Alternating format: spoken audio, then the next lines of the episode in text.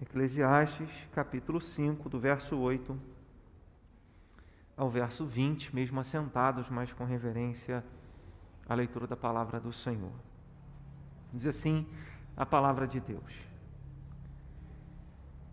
Se vires em alguma província opressão de pobres e o roubo em lugar do direito e da justiça, não te maravilhes de semelhante caso, porque o que está alto tem acima de si outro mais alto que o explora, e sobre estes há ainda outros mais elevados que também exploram.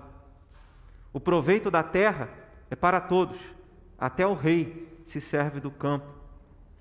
Quem ama o dinheiro jamais dele se farta, e quem ama a abundância nunca se farta da renda. Também isto é vaidade.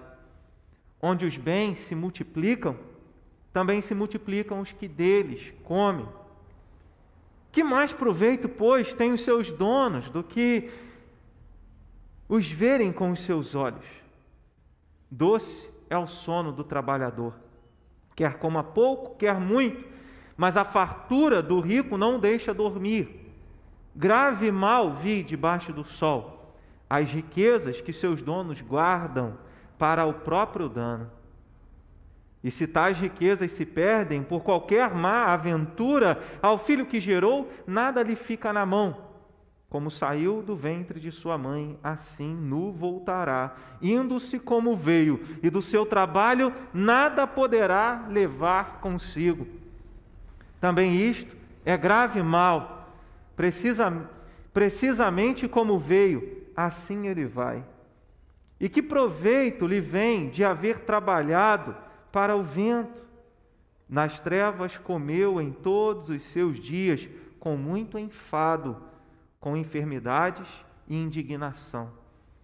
Eis o que eu vi, boa e bela coisa, é comer e beber e gozar cada um do bem de todo o seu trabalho com que se afadigou debaixo do sol durante os poucos dias da vida que Deus lhe deu porque esta é a sua porção. Quanto ao homem, a quem Deus conferiu riquezas e bens e lhe deu o poder para deles comer e receber a sua porção e gozar do seu trabalho, isto é dom de Deus, porque não se lembrará muito dos dias da sua vida, porquanto Deus lhe enche o coração de alegria.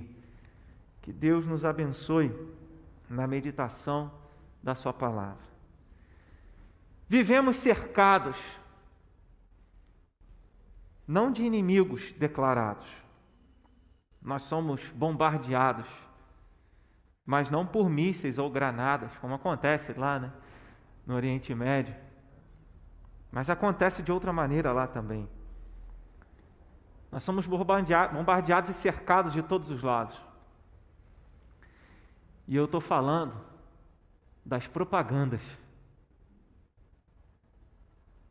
Onde quer que você olhe, tem uma propaganda. Se você está dirigindo o carro, tem um outdoor, tem alguma, tem alguma imagem, algum. E se você está no sinal, tem alguém entregando um panfleto de uma propaganda. Se você liga a TV, a cada tantos minutos você vê lá algumas propagandas, se tanto a, os canais abertos como os streamings Agora tem a propaganda dentro do stream. Você acha que está selecionando? Não, tem ali, ó. Se você que tem, você paga o stream, mas se você quiser uma outra coisa, você pode pagar também por ela e comprar, né, um outro canal dentro de um stream que você assina. Talvez algumas pessoas como eu estejam cansadas de ouvir aquela famosa frase, né, que tem estado muito em voga nos nossos dias. Você poderia ter colocado um disco para para ouvir, né? Você poderia ter ouvido, escutado uma vitrola, ou um Discman, ou uma fita cassete, né? Mas você não, você não escolheu nada disso, você escolheu o quê? gente, só eu? O Spotify, né? Você escolheu o Spotify. E aí a propaganda vem, né? Você pode ser premium, né? Você pode ter mais privilégios. Já percebeu? Que em todo lugar que a gente está, tem alguma coisa chamando para a gente consumir. Agora você tem que aceitar os cookies. Se não aceitar, você não navega. E os cookies permitem o quê? Coletar dados seus para te oferecer propaganda. Está no Instagram? Propaganda. Não pode clicar mais em nada, porque se você clicar hoje num boné, ah, quero comprar um boné ou uma touca, todos os sites que você vai entrar vai aparecer boné. Né? Não pode mais clicar em nada, porque tudo é propaganda de acordo para quê? De acordo com o seu interesse, para quê? Para vender para você. E como se não bastasse, tem os, os dias especiais. Né? Tem a, a Black Friday, né? tem a Black Week, né? Vamos enxugando, vamos, não, não, pode ser no mês, né? Não, vamos enxugando. Né? Aí tem a semana, não é só no final do ano, tem a semana, tem os dias dos pais que está chegando. Aí vamos esperar o dia dos pais para ver quais são as propagandas. Para quê? Para consumir, consumir, consumir. E você pode nem estar precisando, mas tudo à sua volta te instiga para você consumir algo. Tudo trabalha. É, a nossa ganância, a nossa cobiça, porque nós queremos ter sempre mais e a gente acaba acreditando que nós precisamos das coisas que são oferecidas a nós. E isso vai invertendo os nossos valores, a compreensão daquilo que nós realmente precisamos, porque o mundo caminha assim, buscando enriquecimento, dinheiro e mais dinheiro e satisfação dos seus prazeres tudo que o dinheiro pode comprar. E quanta gente gasta a vida assim? Só com esse foco. Só fica feliz se estiver comprando alguma coisa. Salomão, em Eclesiastes, Salomão é o autor do livro de Eclesiastes, ele está considerando um grande problema. Pessoas que gastam as suas vidas de maneira errada. Pessoas que, ao invés de usarem as coisas e se relacionarem, abençoarem as pessoas, usam as pessoas e se devotam e adoram as coisas. Muito próximo do que nós vivemos, afinal de contas, a, a, palavra de Deus, embora seja antiga, ela não é, nunca será obsoleta, né? Porque ela fala da vida humana, da realidade humana, do coração humano, que é o mesmo, desde a queda desde a primeira desobediência. E nesse texto, Salomão está falando de alguém, das pessoas que amam o dinheiro e que fazem de tudo pelo dinheiro. E embora não se curvam diante do dinheiro para adorá-lo, vivem como se o dinheiro fosse o Deus delas. No livro de Eclesiastes, já no, no, no capítulo de número 1, no verso 3, e aí a gente entende um pouco o objetivo e o propósito do livro de Eclesiastes, quando Salomão escreve capítulo 1, verso 3, que proveito tem o homem de todo o seu trabalho com que se afadiga debaixo do sol? O que, que, ele, que, que ele quer dizer com isso? Ele está levantando uma, um questionamento. Ou seja, o que traz significado à vida humana? Por que o ser humano trabalha? O que, que ele ganha com isso? Trabalhando, trabalhando a vida inteira nessa terra. É claro que esse texto não está condenando o trabalho. Era lá, não é para ninguém deixar de trabalhar. É para que nós consideremos o que, o que tem motivado a nossa vida, o que tem dirigido a nossa vida. É o dinheiro? Essa é a nossa motivação? No capítulo 6, no verso 12, ele diz que também ajuda a gente a, a entender o propósito dele nesse livro. Pois quem sabe o que é bom para o homem durante os poucos dias da sua vida de vaidade, os quais gasta como sombra? Quem pode declarar ao homem o que será depois dele debaixo do sol? Ele está dizendo: olha, a gente não sabe o que, o que é bom para nós. A gente precisa, embora o ser humano viva dizendo, não, eu sei que é melhor para mim. Né? Como Adão e Eva fizeram lá no jardim, não, vamos escolher o nosso caminho, a gente precisa ouvir Deus, não, vamos escolher o nosso próprio caminho. E eles, assim, desobedeceram a Deus. E Salomão está dizendo: quem pode saber reconhecer o que é bom para si mesmo? nós precisamos de uma direção. Nesses poucos dias, eu sempre lembro, é, quando eu ouço essa expressão, poucos dias, eu lembro do momento que Jacó encontra Faraó, já né, Jacó em idade avançada, e Faraó pergunta para Jacó ah, quantos anos ele tinha, né?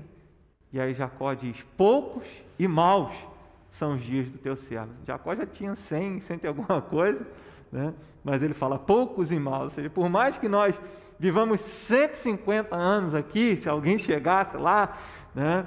120, são poucos e são dias de dificuldades, dias de lutas. Ninguém vive a, a vida terrena 100% da sua vida de tranquilidade. Nós vamos ter aflições e dificuldades. Então, o objetivo é, de Salomão é esse: é mostrar que muitas vezes, muitas coisas nas quais nós gastamos tempo, vigor e energia, elas não, não têm valor, não têm significado, não têm sentido, porque quando a gente avalia essa vida humana à luz da finitude dela, da fragilidade dela, da brevidade, da perecibilidade das coisas, as coisas acabam. Pode ser feito de aço, mas um dia vai. Se o aço não acaba, a gente acaba e deixa de desfrutá-lo. É como se Salomão estivesse dizendo: um dia tudo acaba. E por que gastar tanto tempo e energia com o que irá acabar um dia? Gasta sua vida com coisas que são importantes, que vão fazer a diferença na vida das outras pessoas. Por isso ele termina o livro no capítulo 12 dizendo: Olha, de tudo o que se já ouviu, tem um resumão. O resumão é: teme a Deus e obedece a sua palavra, obedece, obedece seus mandamentos. E nesse texto, nesse capítulo de número 5, Salomão, e o 6, né, até o capítulo 6 inteiro, ele está falando sobre o amor ao dinheiro, sobre pessoas que dedicam a vida inteira em sempre ter, ter, ter, ter, a ganância, a cobiça, e gastam a sua vida nisso e perdem o significado. Ele diz no capítulo 6, no verso 7, todo o trabalho do homem é para a sua boca, e contudo nunca se satisfaz o seu apetite, sempre queremos mais e mais e mais. O contrário disso é estarmos satisfeitos com o que a gente tem. O contrário disso é dizer: Senhor, muito obrigado pelo que o Senhor tem me dado. É o contentamento. Paulo fala isso escrevendo aos Filipenses, estando preso, privado de muitas coisas. No capítulo 4, a partir do verso 11, ele fala: Aprendi a viver contente em toda e qualquer situação. Que nós possamos reconhecer isso e enxergar o cuidado de Deus em cada momento da nossa vida, para que tenhamos no nosso coração essa gratidão e essa satisfação, o contentamento, né? estarmos contentes, satisfeitos com o que Deus tem nos dado. E qual é a importância disso? A gente olha para o texto, vê o que é feito de errado e, e converse naquilo que nós deveríamos fazer de bom. Né? O contentamento ele é importante para organizar as nossas prioridades. Do verso 8 até o verso de número 10, ele diz assim: Se vires em alguma província opressão de pobres e o roubo em lugar do direito e da justiça, não fique espantado, maravilhado com isso, porque os seres humanos são assim. Quem está acima de alguém, ele pode oprimir o outro, mas ele, todo ser humano vai ter alguém acima dele, que vai explorá-lo também, né? e, e fazer oprimi-lo, fazer com que ele seja, com que a pessoa seja usada para o benefício egoísta de alguém. Ele ainda fala no final, né, sobre estes ainda há outros mais elevados que também exploram. O proveito da terra é para todos, até o rei se serve do campo. O que ele está dizendo é que todo mundo depende de todo mundo e que, e, e que o coração do ser humano é mau de tal maneira que ele acaba é, usando as pessoas para o seu próprio prazer, seu próprio benefício, seus próprios interesses. E, as pessoas deveriam ser amadas, respeitadas, ao invés de serem usadas né, em, em benefício, é como aqueles que se relacionam com outras pessoas apenas com interesse. Verso 10 ele diz: Quem ama o dinheiro jamais dele se farta, e quem ama a abundância nunca se farta da renda, né, do salário. Também isto é vaidade. A gente entende, a gente vê nesse texto pessoas que priorizam o dinheiro, que amam o dinheiro e fazem de tudo. E uma famosa frase né, que diz que os fins justificam os meios. Ou seja, para eu ser bem sucedido, para eu alcançar o sucesso, vale qualquer coisa. Isso só nos valores e padrões humanos. No padrão bíblico, cristão, não é assim. E aí, se alguém coloca o dinheiro à frente das pessoas, é capaz de qualquer coisa. Se alguém coloca um interesse particular à frente de Deus, é capaz de qualquer coisa. Então, esse, esses versículos ajudam a gente a organizar o que, que deve ser alvo do nosso amor, o que deve ser objeto do nosso amor, o que deve ser usado de maneira equilibrada na nossa vida. Ajuda-nos a organizar as prioridades quando você se sente satisfeito, contente com o que Deus tem dado para você. É o que Salomão está dizendo: estejamos contentes com o que Deus tem nos dado. O contentamento, é, às vezes a gente fica preso à, ansiedade, né, que é, é estarmos presos no futuro. Ficamos presos no futuro, esquecemos de viver o presente, pensando o que, que a gente pode ter, o que, que pode acontecer, o que, que será. Não, eu preciso disso. E nós pensamos assim: eu tenho essa, essa necessidade. E Jesus fala no Sermão da Montanha, que o nosso Pai conhece cada uma das nossas necessidades. O texto mostra claramente uma inversão de valores.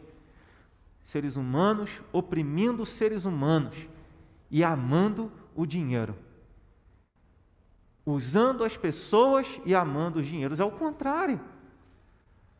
A prioridade é amar a Deus e ao próximo e usar os bens que Deus tem nos dado.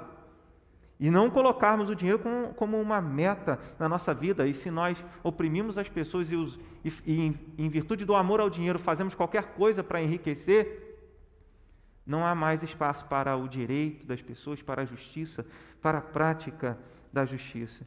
Então, ele está dizendo quem ama o dinheiro, quem ama o sempre querer, o querer, querer e nunca está satisfeito com nada, nunca está contente com nada, sente preenchido com nada, nunca vai se saciar e as suas prioridades estarão invertidas. Jesus ensinou em Mateus capítulo 6, verso 21, que onde estiver o nosso tesouro, aí estará o nosso coração. Em outras palavras, o que nós considerarmos como mais importante na nossa vida, o nosso coração estará ali. Todas as disposições da nossa alma serão focalizadas naquele, naquela situação, naquele aspecto. Provérbios capítulo 4, verso 23, ele diz: De tudo que se deve, é, guarda o coração, porque do coração procedem as fontes da vida. Todas as nossas intenções, desejos, alvos, projetos surgem do coração, que na linguagem bíblica é a sede da nossa alma, dos nossos pensamentos, o centro do nosso ser. E aí, e quando a gente fala coração, não necessariamente, a gente não está falando do órgão coração, né? a gente está falando da alma, da disposição interna do nosso, do nosso ser. Está dizendo, guarda o coração, porque dele procede as fontes da vida. Jesus, no Novo Testamento, ele diz: onde estiver o teu tesouro, aí estará o seu coração. O que nós temos considerado como prioridade? Se a gente não está, se a gente está sempre reclamando e nunca satisfeito com o que Deus tem nos dado, as nossas prioridades estarão desalinhadas com a vontade de Deus. Mas quando a gente reconhece o cuidado de Deus, quando a gente reconhece o agir de Deus, na nossa vida, a provisão dele, a gente diz: não, eu tenho, eu não tenho tudo o que eu quero, eu tenho tudo o que eu preciso. Se Deus tem me dado o que Ele tem me dado, Ele sabe que é o que eu preciso. Se eu precisasse de algo além, Ele me daria. É interessante. Uh, existe um grupo de teatro que tem um canal no YouTube, One Time Blind. Eu era cego, né, o título. Né? E ele tem várias, várias é, esquetes né, de, de teatro. E aí, uma pessoa representando Jesus chegou para uma ovelha e deu uma garrafinha de Coca-Cola de 250 ml. Né? Só para ilustrar a, a, ideia do que a gente passa, né? do que a gente sente. E aí a pessoa ficou super feliz. E de repente ela recebe a visita de um outro amigo que recebeu uma Coca-Cola de meio litro, de 600 ml. Ela já começa a olhar, Ué, Jesus se enganou, porque ele me deu uma de 250 ml e deu para o outro uma Coca-Cola de 600 ml. Aí depois chega um outro, um outro irmão em Cristo, falando, olha que Jesus me deu uma Coca-Cola de 3 litros. Aí Jesus chega né, no, no, naquele ambiente onde estavam os três reunidos, fala, fala Jesus, o senhor deu para ele uma Coca-Cola de 300, de 3 litros, para o outro 600, para mim só 250, e o de 600 estava reclamando também. Ele fala, não, eu dei que você precisa, que eu entendo que você precisa. É assim que Deus faz. Né? Mas a gente reclama quando a gente olha, ah Deus, eu queria a bênção que o irmão tem, né? eu queria aquilo que o outro tem. E quando a gente fica olhando sempre para fora, e olhando para aquilo que nós gostaríamos de ter, e não temos agora, a gente vai reclamar, a gente vai ficar triste. Mas quando a gente olha e diz, Senhor, obrigado pelo meu sapato, está furado, está assim, obrigado. É agradecer ao Senhor, estar contente e saber, eu tenho exatamente o que Deus tem me dado, se Ele tem me dado, se vem de Deus. A gente diz até o ditado, né? A gente guarda muito bem o ditado, mas a gente quer de viver, de viver isso, né? O pouco com Deus é muito, mas o muito sem Deus não é nada. Então Deus é tudo o que nós precisamos. E Jesus, então, ele nos ensina, Salomão também nos ensina isso a respeito das nossas prioridades. Deus é, é, é a nossa maior prioridade. Depois, as pessoas, a nossa maior prioridade. Porque de toda a lei de Deus, o mandamento é: ame a Deus acima de todas as coisas com todo o teu coração, com todas as tuas forças, com todo o teu entendimento, e ao próximo como a você mesmo. Eu sempre prefiro falar assim: é, ame ao próximo mais do que você mesmo, porque Jesus ele disse: se alguém te pede a capa, entrega também a túnica, se alguém bate uma face, oferece a outra. É sempre além, é sempre deixar você mesmo e priorizar é, os outros. Então, que nós possamos olhar para as pessoas e tratá-las com dignidade, que nós possamos ter Deus como prioridade na nossa vida. É, se nós amamos a Deus, nós estaremos sempre buscando a Deus. Olha que interessante quando nós substituímos no texto ah, o dinheiro por Deus. Porque se o texto diz, aquele que ama o dinheiro jamais dele se farta, se Deus realmente for o objeto, o alvo do nosso amor, nós estaremos tendo uma sede constante de Deus. Eu quero mais de Deus. Eu quero mais de Deus. Eu quero o Senhor. Eu quero buscar a Deus, como o salmista no Salmo 62, 63. O meu corpo te almeja, como terra árida, exausta, sem água. Eu quero mais de Deus. Tem até uma canção que fala sobre isso, né? Eu quero mais de ti, mais de ti. E isso é o que a palavra de Deus nos ensina. A prioridade deve ser Deus e não as coisas, as pessoas e não o que elas podem fazer por nós. A gente vive um tempo de interesses, pessoas interesseiras. Que nós sejamos diferentes, que nós possamos. Quando você faz o bem para alguém e alguém diz assim, mas o que você quer em troca? Você fala, não, não quero nada em troca. Já fez alguns trabalhos, a gente já fez alguns trabalhos assim que você chega, oferece alguma coisa à pessoa, a pessoa chega a estranhar, porque hoje ninguém dá nada para ninguém. Né? Experimenta oferecer alguma coisa a alguém, um presente, fazer o bem. Essa é a grande diferença que nós podemos fazer nessa terra, amar a Deus, e aí nós estaremos sempre buscando a Deus, amar as pessoas, estaremos sempre fazendo algo de bom para elas. Quando Paulo escreveu a Timóteo, ele disse: O amor ao dinheiro é a raiz de todos os males. Então, que nós não sejamos levados, a gente não pode impedir que a propaganda chegue, mas a gente pode entender que existem outras prioridades. Existem outras prioridades diferentes daquelas, muitas vezes, que o nosso coração pede. Ah, eu queria tanto isso, eu queria tanto aquilo. Mas Deus tem nos dado o que nós precisamos. Então, organize as suas prioridades. É, esteja contente com o que Deus tem dado. Trabalhe, né? o texto não diz para a gente não trabalhar, só esperar vir do céu, né? cair do céu, não é isso que o texto está dizendo, mas está dizendo, esteja contente com o que Deus tem te dado. O verso 11 e o verso 12 nos mostra a importância do contentamento para organizar as nossas emoções. Dinheiro também traz preocupação, Diz o verso 11: Onde os bens se multiplicam, também se multiplicam os que deles comem. Ou seja, Quanto mais uma pessoa tem, mais ela gasta e mais pessoas vão depender desses recursos. Que mais proveito, pois, têm os seus donos do que os verem com os seus olhos? Então, só para agradar os olhos, só para dizer, eu tenho. Porque na, o que Salomão está trabalhando aqui, na verdade, é que muitas pessoas estarão usando o recurso de todo o trabalho que a gente tem, que a gente faz, né, de todos os recursos. E ele fala no verso 12: doce é o som do trabalhador. Então, tá, aqui é um contraste que Salomão está fazendo entre aquele que está vivendo, estabelecendo como a meta da sua vida o enriquecimento, que é o que a gente tem visto muito hoje. Olha, você tem que aplicar seu dinheiro, você tem que fazer com seu dinheiro, você tem que, você tem que ser rico, você tem que parar de trabalhar e viver só de, de rendimento financeiro. Você tem que usar, aplicar o seu dinheiro. Então, tem que fazer isso para ganhar dinheiro, como se o alvo da vida humana fosse ganhar dinheiro. E o contraste que Salomão está colocando aqui é aquele que está trabalhando. É aquele que levanta cedo, que vai trabalhar, que no final do mês recebe seu salário. Ih, gente, rolou a língua, né? Final do mês recebe seu salário, né? ou na semana, ou na quinzena. Depois, no dia seguinte, volta a trabalhar e ele está ali se contentando com o que ele vai receber. E se quiser, não, não, não é uma, uma questão aqui ah, não pode ter ambição. Não, se você quiser melhorar o seu trabalho, né, procurar um aperfeiçoamento na sua área, né, tentar um, um, trabalho, isso é possível, não tem problema nenhum nisso. Mas o que ele está dizendo é que aquelas, existem pessoas que estão buscando o enriquecimento e não viver o trabalho para ter o seu sustento. Então, é, essas pessoas, ele está dizendo, é, estarão sempre inquietas Doce é o sono do trabalhador, quer coma pouco, quer muito. Então, o trabalhador, existe trabalhador que pode comer pouco, ou seja, ganhar pouco, existe aquele que pode ganhar muito. Mas ele está tá tranquilo, porque ele não fez do dinheiro o alvo e a meta da vida dele. Mas a fartura do rico não o deixa dormir.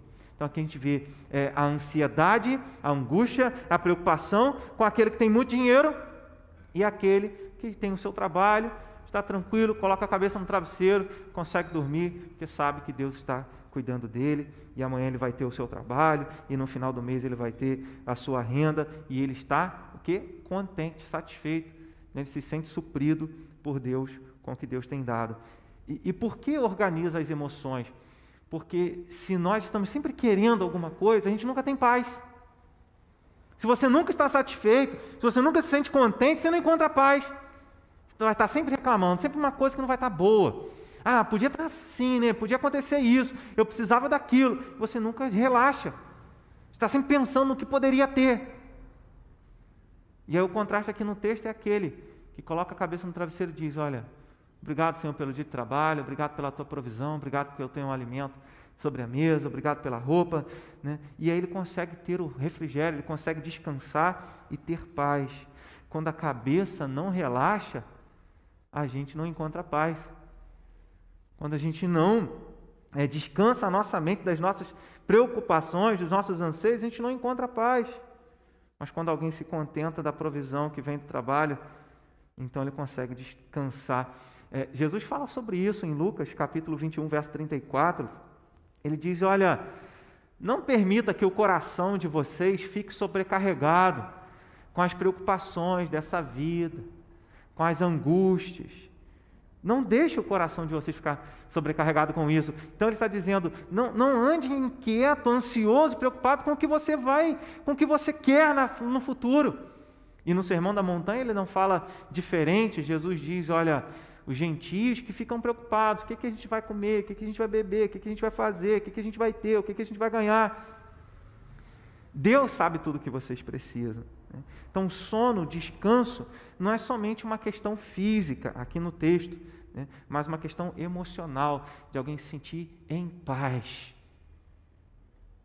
O salmista no, no Salmo 4, né? Em paz me deito e logo pego no sono, porque só o Senhor me faz repousar tranquilo. Quando é que a gente fica com insônia? Quando é que a gente perde o sono? Quando você está preocupado com algo que você quer, com algo que não aconteceu, com o futuro. Coloca tudo nas mãos de Deus e descansa debaixo do cuidado do Senhor. Então, quando a gente se sente satisfeito com o que a gente tem Isso organiza as nossas, as nossas emoções, a gente consegue sentir paz, a gente consegue ficar tranquilo, mesmo diante das tribulações, das dificuldades, porque a gente sabe que tem um Deus cuidando de cada um de nós, que Jesus sabe o que nós precisamos. O dinheiro não compra a paz e a segurança da provisão de Deus. Essa pandemia mostrou claro isso, e de vez por outra a gente vê isso, faz muito claro, pessoas com todo o recurso, com plano de saúde, com dinheiro para comprar remédio, para comprar medicação. Mas chegou a hora, o dinheiro não pode comprar, não vai, como o próprio texto diz, não, não passa além dessa vida, não vai, nem, nem para o túmulo. Né? Alguns faraós levavam os, os seus pertences para o túmulo. Né? Hoje em dia, nada, hoje em dia tira tudo né? e não vai nada. Então, que nós possamos entender isso, encontrar paz com o que Deus tem nos dado e organizar as nossas emoções, entender que existe um tempo, até no capítulo 3, Salomão está dizendo isso, né? existe um tempo para cada coisa. Existe tempo de plantar, tempo de colher, tempo de chorar, tempo de sorrir, né? e, e, tudo no tempo de Deus que está cuidando de nós. Então, quando o trabalhador se contenta com o que ele tem, é, ele consegue dormir, ele consegue descansar. Quanta ansiedade quanto medo, quanta preocupação, quanta angústia, que o nosso coração não fique sobrecarregado com isso. E um dos remédios para isso é nos sentirmos contentes, é, supridos com o que Deus tem nos dado. Terceiro, a importância do contentamento para organizar os nossos investimentos. O que, que nós vamos gastar na nossa vida? Como a gente vai usar a nossa vida? que, que você vai fazer? Quais são as suas metas? Quais são os seus planos? Quais são os seus sonhos? O que você tem é, investido na sua vida? Quais são o, o que você tem envidado esforços para alcançar alguma coisa, algum sonho, alguma meta, algum projeto, algum propósito? Então, do verso 13 ao verso 17, Salomão está falando sobre isso. Se essas riquezas, né, verso, verso 13, grave mal vi debaixo do sol, as riquezas que seus donos guardam para o próprio dano e se essas riquezas se perdem por qualquer má aventura, ao filho que gerou, nada fica na mão. Então, às vezes a gente fica guardando, guardando, guardando, a gente não investe, ou não investe nas coisas certas, pensamos apenas em termos de dinheiro. E o que, que a gente está deixando? E ele fala: a qualquer momento o dinheiro pode ir embora. A qualquer momento tudo que a gente tem pode acabar. A gente fala muito da paciência de Jó, mas a gente esquece de falar do homem que tinha tudo e perdeu tudo, só não perdeu a fé em Deus. Perdeu a paciência. A gente fala da paciência, mas teve um momento que perdeu a paciência, né? perdeu muitas coisas, mas não perdeu a fé em Deus. A fé de que, mesmo depois de morto, ele iria ressuscitar e veria o Senhor, o Salvador da vida dele. Estava é, lá na casa dele, de repente ele começa a receber notícia no mesmo dia que perdeu tudo toda a plantação dele, todo o gado que ele possuía, os filhos, todo o dinheiro, tudo foi embora. E olha que, olha que interessante que é o que a Bíblia quer que nós entendamos. A, a gente vê um, um, um, a gente vive num tempo em que as pessoas são instigadas a sempre ter, e até mesmo em muitas pregações de muitas igrejas, com a teologia da prosperidade, é: olha, Deus vai te abençoar, Deus vai te dar isso, Deus vai fazer você ser próspero, você não vai ser cauda, você vai ser cabeça, e tudo para que você tenha, se sinta, não, eu, olha, eu, é, é, eu quero conquistar mais. A gente vive um tempo dos coaches evangélicos, né, que como se fossem é, é gurus do marketing espiritual, não, eu sei que você tem que fazer para ser bem sucedido. Aí esquece lá de Josué 1, né, 7, que é não se desviar nem para a direita nem para a esquerda da palavra de Deus e serás bem sucedido. E aquele sucesso ali não é a, a prosperidade financeira, aquele sucesso é de cumprir a missão que Deus havia dado para ele. Vai, você vai fazer o meu povo herdar a terra prometida. E assim foi. É, então, quando nós colocamos cada coisa no seu lugar e usamos o dinheiro da forma devida, né, e investimos da maneira devida, é, isso vai ficar.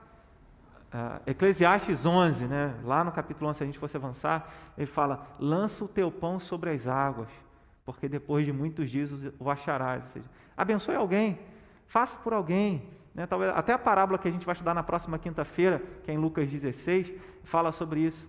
né, que os filhos das trevas são mais sagazes do que os filhos da luz, porque eles trabalham para conquistar amizades das pessoas. Né, e às vezes a gente não investe na vida das outras pessoas, a gente só pensa em investir em coisas materiais. É o contraste desse trecho. Né, no verso 15, verso 14, não, verso 15, ele diz: Como saiu do ventre da sua mãe, assim nu voltará, indo-se como veio do seu trabalho, não, nada poderá levar consigo. Gasta uma vida inteira. Verso 17: Nas trevas comeu em todos os seus dias. Por que nas trevas? E aí ele explica na parte B do versículo: com muito enfado, com enfermidades e indignação. Por mais dinheiro que a gente ganhe, que alguma pessoa ganhe, é, ela vai ter que ralar, ela vai ter que trabalhar, isso traz dificuldades, isso traz problemas. Todos os nossos dias, se a gente ganha pouco ou muito, a gente vai ter enfermidade, a gente vai ter dificuldade, a gente vai se cansar, porque essa, essa foi uma, uma condição que Deus estabeleceu. Depois da queda do suor do rosto, você vai ter o seu sustento. E a gente gasta uma vida inteira nisso, só com problema, com dificuldade, e esquece das coisas mais importantes são as pessoas que Deus colocou à nossa volta, né? são as pessoas que nos amam, é aquelas que nós podemos amar. Quantas pessoas vivem apenas para o trabalho, vivem apenas para o dinheiro e esquecem das pessoas que estão à sua volta. É, tem gente que. Existe uma expressão, né? Workaholic, holic, né? pessoa que trabalha e trabalha, trabalha, trabalhador, só pensando que, não, eu tenho que ganhar, eu tenho que ganhar mais, eu tenho que ganhar mais, eu tenho que ganhar mais. E um dia para o outro tudo pode acabar. Pode acabar a sua saúde, você não vai desfrutar. Você pode perder tudo. E o que, que vai ser? Então não, está, não faça, não faça da riqueza, não faça do ter, dessa instigação do ter, o alvo da sua vida, todos os seus investimentos. Não pense nisso. Invista na sua vida espiritual. Ao invés de ficar investindo, pensando somente nas coisas que nós queremos ter, que tal pensarmos naquilo que nós devemos ser? É. Deixar o ter e pensar no ser, ser um discípulo, ser um servo, ser um evangelista, ser um pregador, ser um pastor, um missionário, ser alguém que vai impactar o reino de Deus. Ainda, irmãos, precisamos de servos que vão na casa do vizinho, Vai falar em missões, né, que a gente pensa lá do outro lado.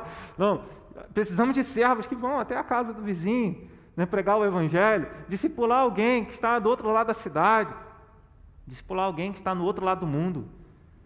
Enfim, enfim, cumprir a missão que Deus tem colocado diante de cada um de nós, que nós possamos entender que não vale a pena investir somente no que é material, porque o que é material acaba, que nós possamos investir no reino espiritual, na vida espiritual nossa e na vida espiritual das pessoas que nos cercam, pensando: o que eu posso fazer para abençoar alguém? Se você gasta a sua vida inteira pensando somente em coisas materiais, pensa nos seus pedidos de oração. Eu sempre, eu, eu, gosto de falar isso quando eu converso com os adolescentes, de vez em quando eu lembro isso a eles, quando a gente faz o nosso trabalho, a nossa reunião, é, mas serve para todos nós, serve para mim serve para vocês. Geralmente os nossos pedidos de oração giram em torno assim, Senhor, cura, me cura, é, me abençoa, ou cura alguém, ou é, aju me ajuda a conseguir um trabalho melhor, né, ter mais recursos, me abençoe. E geralmente os nossos pedidos giram em torno de questões materiais. Que as nossas orações. E aí a gente percebe que a gente gasta, às vezes, cinco minutos, né? a gente ora, ora, ora, ora, quando vem passou cinco minutos. Ou a gente gasta uma hora de oração apenas pedindo necessidades que, quando a gente morrer, vão ficar aqui. Eu quero fazer um desafio para você. A essa semana dedicar pelo menos cinco minutos de oração, todos os dias, a orar por necessidades espirituais. E antes de fazer o pedido de oração por essas necessidades espirituais, você vai pensar assim: não, esse pedido Deus me der, quando eu morrer, eu vou carregar isso? É uma, coisa, uma forma bem simples da gente pensar e organizar a, é, o, o, investimento na nossa vida espiritual. Né? Uma leitura bíblica. Né? Não, Senhor, me ajuda a ler mais a palavra de Deus. É um bom, porque a palavra de Deus é algo que vai permanecer. A Bíblia diz: a palavra de Deus permanece para sempre. Né, é algo que a gente carrega e leva.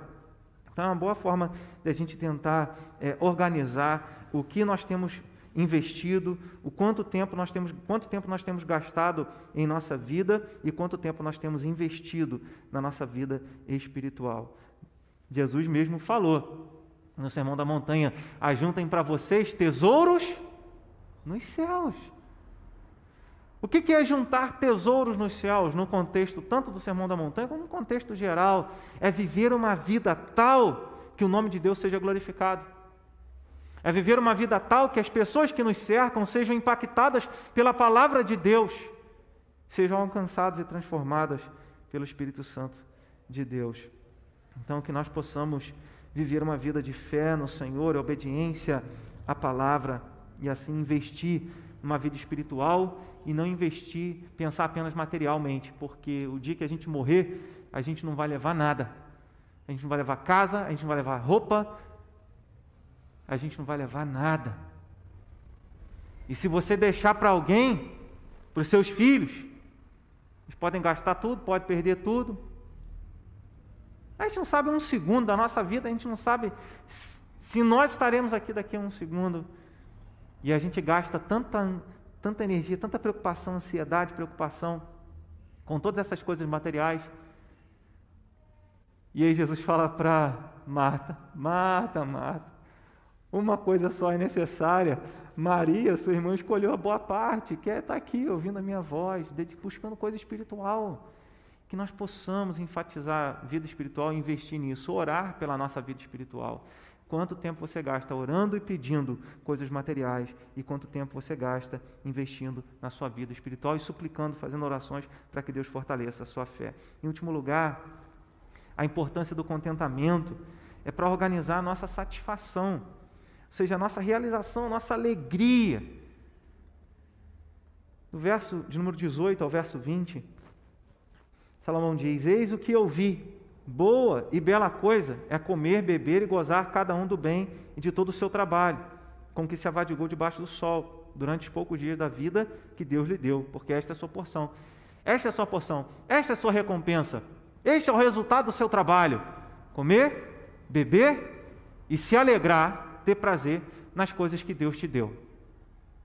E, essa é a satisfação, é olhar para a nossa vida e falar assim: Senhor, obrigado por tudo que o Senhor tem me dado. Obrigado pela, pela, pelo alimento, obrigado pela roupa, obrigado por tudo que o Senhor tem colocado diante de mim, obrigado pelo dom da fé, obrigado pela salvação, e é agradecer a Deus e sentir-se satisfeito.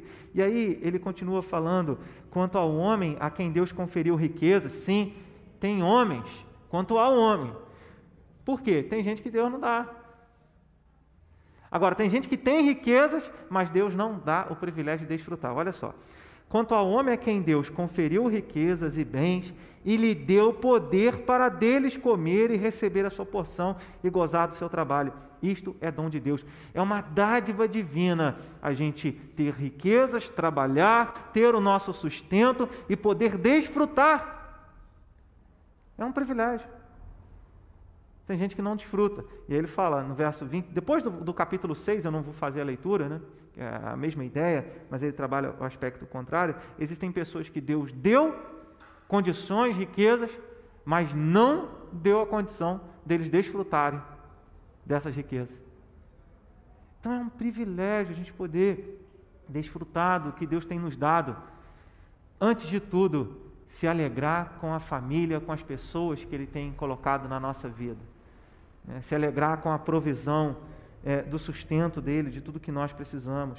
Verso 20: Porque não se lembrará muito dos dias da sua vida, porquanto Deus lhe enche o coração de alegria não se lembrará muito dos dias da sua vida. Não é amnésia aqui. O contraste é que desfrutar e satisfazer-se com as bênçãos que Deus nos dá é tão bom que até os poucos e maus dias que nós passamos nessa terra se tornam prazerosos quando nós olhamos para esses dias à luz da provisão e do cuidado de Deus sobre a nossa vida.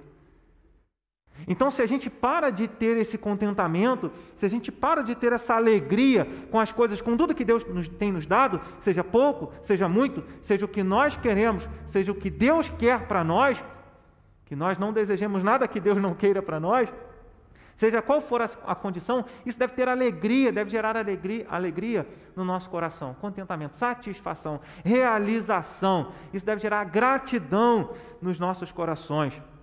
E aí, os dias difíceis vão ficando para trás. A gente pode enfrentar a dificuldade, ter aflição. Se a gente for olhar só para a aflição, a gente vai ter depressão, a gente vai desesperar, a gente vai ter ansiedade, a gente vai ter um monte de problema. Mas quando a gente olha para o cuidado de Deus, para a provisão dele, e a gente aprende a desfrutar, arroz com feijão, glória a Deus, obrigado, Senhor, pelo arroz com feijão. Tá difícil comprar carne, tá difícil comprar carne. Senhor, obrigado. Eu gosto de arroz com feijão, colocar uma banana d'água na comida. Coisa de Desde criança, tem gente que não gosta de misturar doce com salgado. Uma banana d'água, tá bom. Obrigado, Senhor, por essa banana.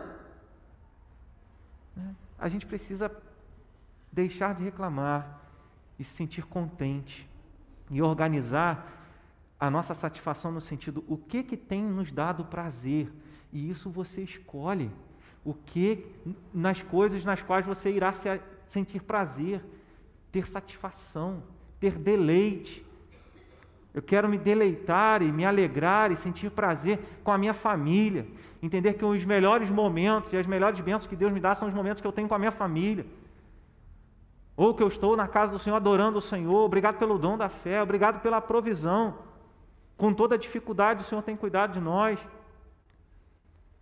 Essa é a nossa satisfação. Então, o que tem dado prazer a você? Você só sente prazer, satisfação, deleite, gozo porque o texto é: boa coisa é alguém gozar dos bens que Deus lhe dá. Comer, beber, gozar dos bens que Deus lhe dá. O que tem trazido gozo na sua vida? Só o que você deseja ou o que Deus tem te dado? Essa é a satisfação. É, é, esse é um termômetro do contentamento do nosso coração em relação a toda a nossa vida. Desfrutando de tudo que Deus tem nos dado como um dom dele para cada um de nós, como um privilégio. Agora eu quero concluir, irmãos, lembrando algo muito importante. Né, na organização das nossas prioridades, na satisfação no que traz prazer, deleite é, na nossa vida, é lembrar que o que deve preencher, em primeiro lugar, o contentamento do nosso coração, é saber que o melhor dom de Deus não é o dom da provisão material, né? não é o dom de desfrutarmos das bênçãos materiais. O maior dom de Deus é a vida eterna. Romanos 6, 23 fala que o salário do pecado é a morte, mas o dom gratuito de Deus é a vida eterna em Jesus Cristo. Aleluia.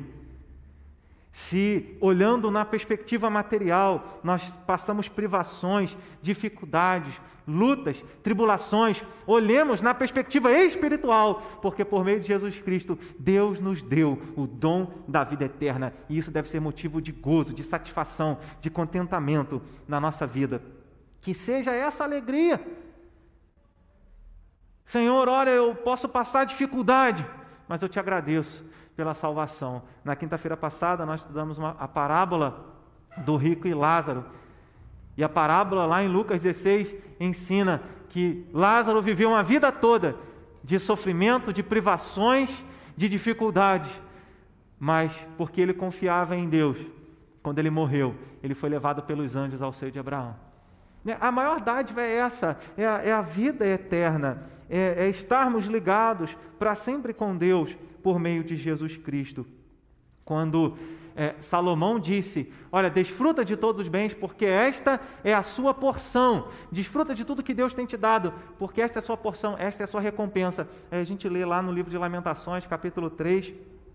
Verso 24, o profeta Jeremias, vendo o povo sendo levado para o cativeiro, vendo o povo em extrema pobreza, é, Jeremias disse: A minha porção é o Senhor. O que, que ele está dizendo? Toda a recompensa, toda a minha parte, de todas as bênçãos, de tudo aquilo que eu desejo, almejo, de tudo que Deus tem para mim, de todas as belezas e maravilhas, Jesus Cristo é a maior delas, a vida eterna é a maior delas. Que nós nos alegremos nisso e possamos agradecer a Deus a cada dia pela salvação, pela vida eterna que Ele nos concedeu. Amém?